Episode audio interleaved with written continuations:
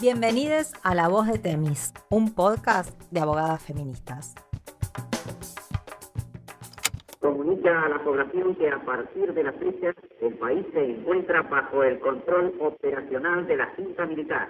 Se recomienda a todos los habitantes el estricto acatamiento a las disposiciones y directivas que emanen de autoridad militar, de seguridad o policial, así como extremar el cuidado en evitar acciones y actitudes individuales o de grupo que puedan exigir la intervención drástica del personal en operaciones. Firmado Jorge Rafael Videla, Teniente General, Comandante General del Ejército. En este episodio vamos a visibilizar las violencias diferenciales hacia mujeres y disidencias sexogenéricas en el contexto de la última dictadura en Argentina. Es un tema que gracias a los trabajos de investigadoras y activistas va cobrando impulso en el sistema judicial. En esta oportunidad invitamos a Ana Pipi Oberlin, abogada feminista, quien actualmente se desempeña como auxiliar fiscal en la Unidad Fiscal de Derechos Humanos de La Plata y viene trabajando en profundidad estos temas. La dictadura cívico-militar buscó imponer un proyecto político y económico regresivo, pero no solo eso. Como veremos más adelante, los militares también traían consigo un modelo de familia moral y cristiana. Para poder lograr sus objetivos cometieron una amplia gama de delitos como el secuestro, la tortura, la violación, el asesinato, la desaparición forzada y la apropiación de bebés. El espacio físico en el que llevaron adelante el plan represivo fue principalmente en los denominados centros clandestinos de detención, tortura y exterminio. Seguimos indagando sobre nuestro pasado reciente, encontramos nuevas dimensiones de esas violencias. Desde la voz de Temis queremos abordar las implicancias del modelo sexogenérico de la dictadura. Usted es una argentina de hoy. Es vital, dinámica, paciente. Sabe dirigir y está capacitada para educar. Sus esfuerzos son útiles para el país. Conversamos con Pipi sobre las consecuencias del modelo sexogenérico en el terrorismo de Estado.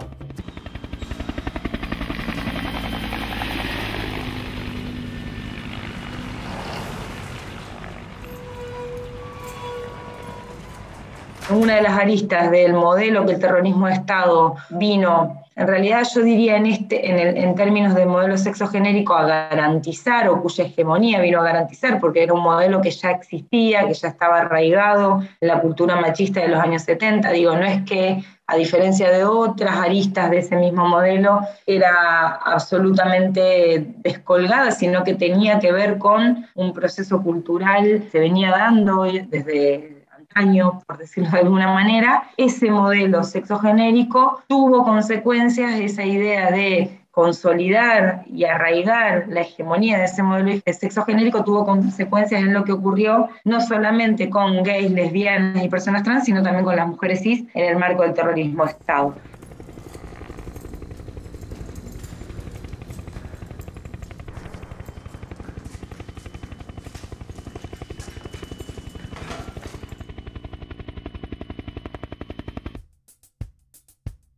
Los documentos que producían las Fuerzas Armadas contemplaban un modelo de país y también un modelo de familia. La mujer ha participado en acontecimientos decisivos para la vida del país. Tuvo fe. Creyó en la paz un modelo de familia que presentan como occidental y cristiana, incluso en muchos casos en estos términos, que no es nada más ni nada menos que la familia cis heteropatriarcal como la conocemos hoy, donde los roles de varones y mujeres sí están claramente determinados y arraigados y el lugar particular hacia las mujeres, cis, insisto, es la casa, es la familia, es el cuidado de les hijes, es el cuidado de los adultos mayores, es justamente la atención de los varones cis, que son proveedores, que, que tienen un rol en la vida pública, mientras ellas están obviamente y digo obviamente porque a esta altura lo tenemos estudiado y lo conocemos bien, están sometidas a ese poder frente a unos varones que prácticamente deciden en casi todas las cuestiones, menos, y muchas veces esto también surge de los, de los discursos militares, las mujeres son las reinas del hogar, son quienes pueden tomar decisiones en el ámbito solamente doméstico. Sabe dirigir y está capacitada para educar. Sus esfuerzos son útiles para el país. Sin embargo, usted ha comprendido también que el trabajo no es todo. Sabe que hay costumbres, principios y valores que debe sostener y defender. Porque sobre esas tradiciones se construyen la nación y su familia. Como sabemos, las leyes de punto final y obediencia de vida y los decretos de indulto impidieron durante casi 20 años el proceso de justicia. Sin embargo, gracias a la lucha inclaudicable de los organismos de derechos humanos, se logró la anulación del bloque normativo de impunidad y por ende el restablecimiento de los juicios contra los responsables del terrorismo de Estado. En este proceso histórico, ¿cuáles son las razones del abordaje tardío del eje sexogenérico? Creo que se invisibilizó durante muchos años esta situación, esta, intensificación de las violencias, porque no dejamos de formar parte de este cis heteropatriarcado, en donde obviamente que estamos todos impregnadas, impregnados, impregnadas de, de esta cultura que muchas veces nos hace justamente, nos forma con rechazo, con discriminación y con formar parte también de quienes ejercemos violencia hacia quienes salen de la cis heteronormatividad. Y esto lo digo también incluyéndome en el marco de los organismos de derechos humanos, del movimiento de derechos humanos, porque estos planteos que hizo Jauregui muy tempranamente, pero que también hicieron otras personas que, contaban y daban testimonio de las violencias que habían sufrido durante el terrorismo Estado, incluso que hicieron las mujeres cis. Vos, vos traías la CONADEP omitió en particular lo que tiene que ver con la presentación que hizo Jauregui y el reclamo que hacía Jauregui y otros grupos en esos años que tiene que ver con los 400, las 400, les 400 desaparecidos del colectivo LGBT, como lo planteaba en ese momento Jauregui, que no fueron consignados en el Nunca Más. Pero además de eso, tampoco el Nunca Más hizo hincapié especial respecto de las violencias diferenciales hacia las mujeres cis en el contexto del terrorismo de Estado, cuando sí recogió muchísimos testimonios en ese sentido. Se habla, se nombra, pero se nombra casi al pasar la violencia diferencial hacia las mujeres cis en el, contexto del terrorismo de Estado. Entonces yo creo que es mucho más profundo. La invisibilización va mucho más allá de lo que tiene que ver con el planteo de Jauregui y creo que, como en muchos otros aspectos, el eje, como siempre, estuvo puesto en víctimas eh, o personas que sufrieron estos delitos, que son varones, que eran cis, heteros y militaban y el eje de las investigaciones fue atravesado por eso. Y acá me incluyo, obviamente, porque soy parte de, esto. Lo que cambiamos es la mirada y el entendimiento de cómo este terrorismo de Estado, digo este porque es el, que conocemos, el que, se llevó adelante en Argentina, pero lo podemos trasladar a Latinoamérica, estaba imbuido no solamente de, de ideas que tenían que ver con estos modelos económicos, sino que también con este modelo sexogenérico del que hablé antes y que es el que de alguna alguna manera explica esas violencias crudas, crueles, terribles que sufrieron además de las mujeres cis en los centros clandestinos de detención, tortura y exterminio, gays, lesbianas y, y, mujeres trans en el mismo contexto. Mi país me necesita. ¿Qué puedo hacer por mi país? Enseñar con fe, dar amor, explicar con sencillez y firmeza los fundamentos de lo que hemos emprendido. El proceso de justicia tiene múltiples dimensiones. En términos de reparación, podemos pensarla como garantía de no repetición para que esos hechos no vuelvan a suceder. En el marco de los juicios de lesa humanidad, la posibilidad para las víctimas de brindar testimonio en un contexto habilitante, esto es, que les permita narrar lo ocurrido en todas sus aristas, puede ser pensado como un acto de reparación en sí. ¿Cómo juega el rol de los operadores judiciales en esa escucha? La escucha del Poder Judicial lo que tiene que ser básicamente es una escucha abierta, una escucha que propicie que surjan determinadas cuestiones y creo que para eso hay un montón de factores que son fundamentales, pero sin duda les operadores judiciales pueden hacer la diferencia. Lamentablemente en este aspecto nos falta muchísimo por hacer. Generar hasta incluso el contexto físico adecuado es determinante. No es lo mismo para una mujer trans que va a contar primera vez que la violaron, que la torturaron, que la tenían encerrada en un calabozo, que no le daban de comer, que no le dieron ni siquiera un colchón, que tenía frío, que las mojaban, que se las reían, que las insultaban. No es lo mismo si eso ocurre con operadores y operadoras judiciales que están escuchando desde un lugar de, respeto básico a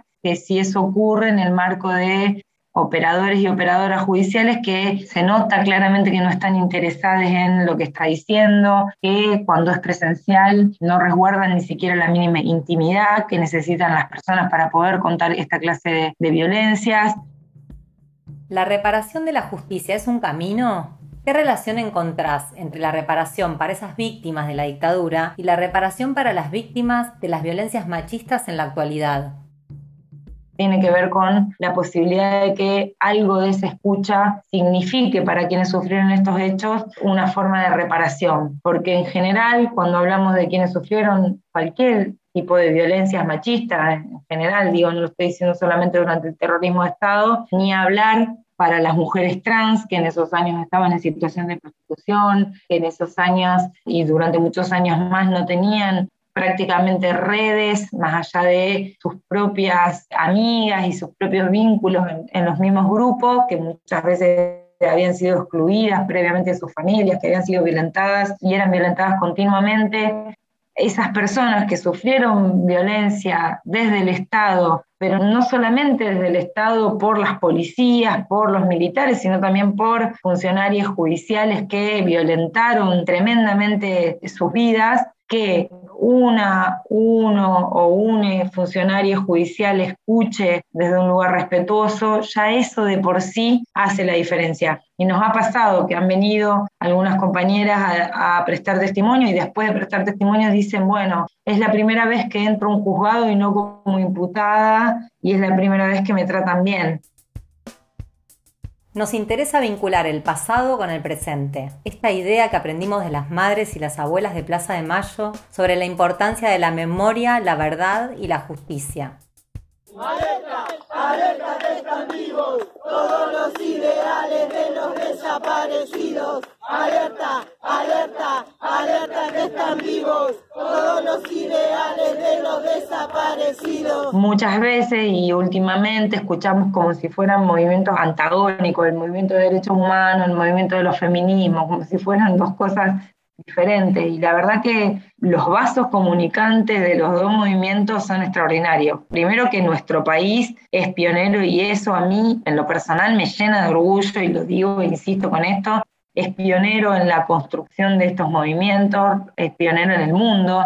El movimiento de derechos humanos es inédito en el mundo y el movimiento de los feminismos también es inédito en el mundo como se dieron en nuestro país. Pero además se han aprendido y han tenido comunicación mutua desde siempre. Digo, el los feminismos en Argentina no surgieron en los últimos años, sino que es, es un movimiento que viene del movimiento feminista en general desde hace muchos años y que justamente se nutrió muchísimo del movimiento de derechos humanos e incluso muchas de las mujeres que fueron, de las mujeres cis que fueron feministas también fueron perseguidas por feministas durante el terrorismo de Estado. Entonces no es que son dos movimientos completamente escindidos, sino que tienen vasos comunicantes que han aprendido mucho y creo que una síntesis maravillosa de eso es ver cómo hoy, después de mucha lucha, de muchas dificultades, de mucho aprender, de mucho escuchar y de mucho entender. Las madres hoy, además del pañuelo blanco, usan el pañuelo verde. Yo creo que eso emociona porque también implica entender cómo se comunican las luchas y que muchas veces diga, mi hija desapareció y también tenía un compromiso con esto, mi hija hoy hubiera estado a favor del aborto, lo dicen muchas madres.